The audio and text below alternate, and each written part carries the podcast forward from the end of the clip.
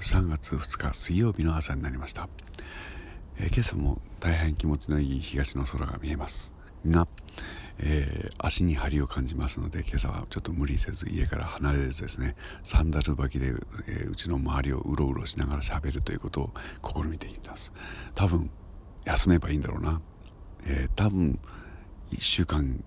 すごく頑張っちゃったりなんかしておまけにえー、ここのところ2日続けて久しぶりに家と自転車で職場を往復してちょっとくたびれたんだなと思います。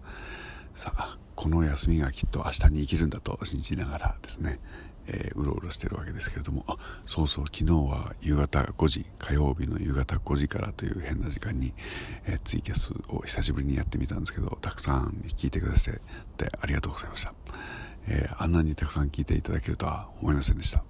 えー、23人が聞いていただければまあそれでも30分ぐらいちゃんとやってみようと思っていたんですけれども、えー、あれだともうなんか1時間やらずばならないっていう感じになってしまいましたね。ねあの今後、えー、今月は思いのほか、え、時間をとってやろうと思っています、え、全部にお付き合いいただかなくて結構ですので、え、まあ生のルック見てあげてください。っていうよりもあのなんだっけあれ。えー、おひねりおひねりシステムですね、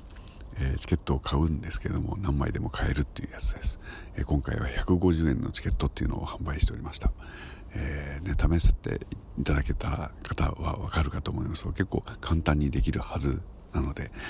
これをちゃんと確立しておけば、え遠征にも使えるんじゃないだろうかと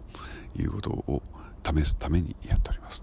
えー、話が長くなってしまいましたけどもまた歌いますので気がついてください。